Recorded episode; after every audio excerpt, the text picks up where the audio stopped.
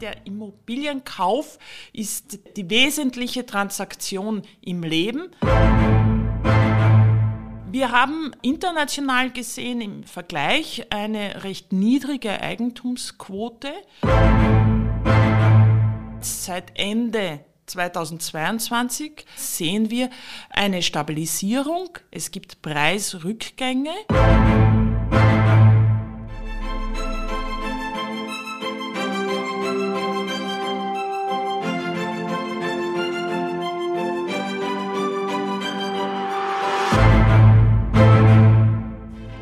Thema Immobilienmarkt.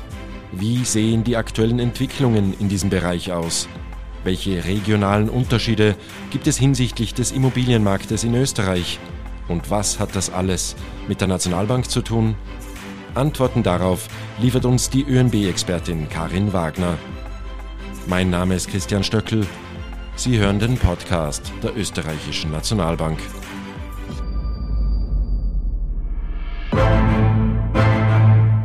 Hallo und herzlich willkommen zu einer weiteren Folge des Nationalbank Podcasts.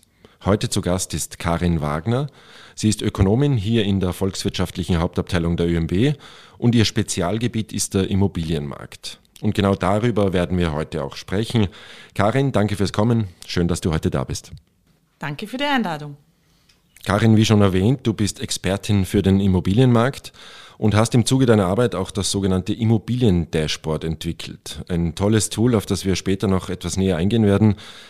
Zuerst vielleicht äh, das Ganze etwas allgemeiner betrachtet. Warum ist der Immobilienmarkt für die ÖNB überhaupt interessant bzw. relevant? Nun, ähm, die Entwicklungen am Immobilienmarkt, die haben eine zentrale Rolle für die Gesamtwirtschaft und auch für die Stabilität des Finanzmarktes. Und dafür gibt es einige Gründe. Einerseits sind die Immobilien der wichtigste Vermögensbestandteil der privaten Haushalte. Der Immobilienkauf ist die wesentliche Transaktion im Leben eines privaten Haushalts und macht daher auch den größten Anteil des Vermögens aus. Ähm, wir haben einen europäischen Durchschnitt mit 50 bis 70 Prozent des Vermögens eines Haushalts bildet dann die Immobilie. Das heißt, wesentlicher Vermögensbestandteil. Andererseits ist es so, dass die Preisentwicklungen am Immobilienmarkt über Vermögenseffekte die Konsum- und Investitionsentscheidungen der Haushalte direkt beeinflussen. Und dann gibt es einen dritten Grund. Da wäre es so, ähm, wer nicht genug Eigenkapital hat, braucht einen Kredit. Und ähm, daher sind oft Immobilienkäufe auch kreditfinanziert. Und damit hat es natürlich auch Auswirkungen, wenn sich hier die Immobilienpreise ändern. Einerseits auf die Verschuldungssituation des Haushalts und wie gut und wie stabil man diesen Kredit zurückzahlen kann. Dann gibt es auch den Grund, dass die ähm, Hypothekarkredite in den Bilanzen der Banken stehen, also die Banken hier auch betroffen sind.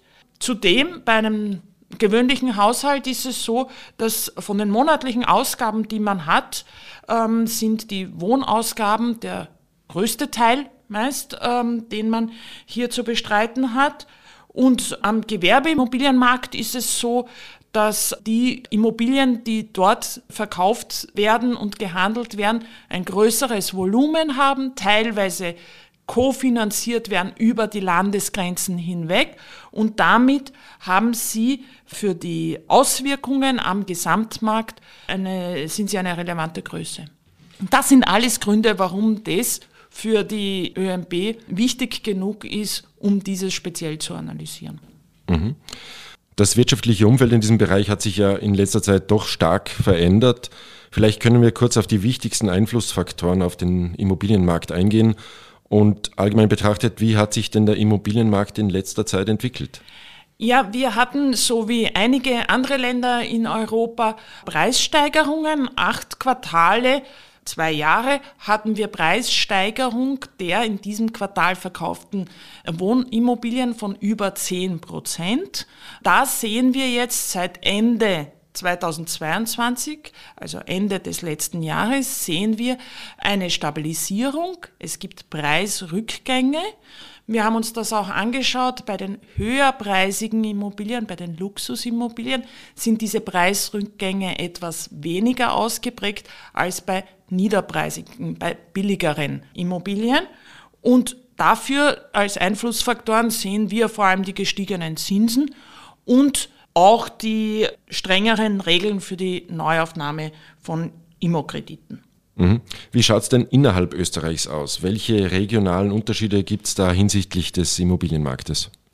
Wir haben äh, international gesehen im Vergleich eine recht niedrige Eigentumsquote, die 48 Prozent des Marktes beträgt. Da muss man sagen, dass äh, wir zusätzlich in Österreich einen ausgeprägten Mietmarkt haben. Zwei Drittel des Mietmarktes sind sozial geförderte Mieten. Das heißt, da gibt es eine gesetzliche Regelung im Hintergrund, was die Preis-, die Mietzinssteigerungen betrifft, was die Rechte und Pflichten des Mieters und Vermieters, Kündigung, Weitergabe und so weiter betrifft. Und innerhalb Österreichs gibt es weiterhin große äh, Unterschiede. Wien zum Beispiel hat die niedrigste Eigentumsquote mit 19 Prozent. Das hat historische Gründe. Wien war zerbombt. Ähm, ein Großteil des ähm, sozial geförderten Mietmarkts wurde zwischen dem Ersten und dem Zweiten Weltkrieg gebaut. Dadurch, dass es zerbombt war, war die Fläche vorhanden und man hat mit diesem Bau auch mehrere sozialpolitischen Themen auch in den Griff bekommen. Es war Arbeitslosigkeit, es war die Seuchengefahr. Verkehrspolitisch hat man die U-Bahnen, die Autobusse dorthin gebracht und man hat auch gesundheitspolitisch das in den Griff bekommen, weil in diesen Bauten war dann auch eine ärztliche Versorgung. Das ist der historische Grund, warum in Wien die Eigentumsquote so niedrig ist und ein so großer äh, Mietmarkt vorhanden ist. In Burgenland haben wir die höchste Eigentumsquote mit 71 Prozent. Du hast gerade angesprochen, die Mieten. Wie schaut es denn da mit der Preisentwicklung derzeit aus? Bei den Mieten haben wir es genauso, wie wir es auch bei den Eigentumspreisen hatten, eine Steigerung ähm, in letzter Zeit. Hier vor allem bei den Neuvermietungen, auch bei den Bestandsmieten, aber vor allem bei den Neuvermietungen. Mhm. Wir haben jetzt schon einige Daten und Fakten zum Immobilienmarkt von dir gehört. Natürlich noch viel mehr Informationen zu diesem Thema bietet das sogenannte Immobilien-Dashboard der ÖMB. Was ist das genau und welche Daten findet man denn dort?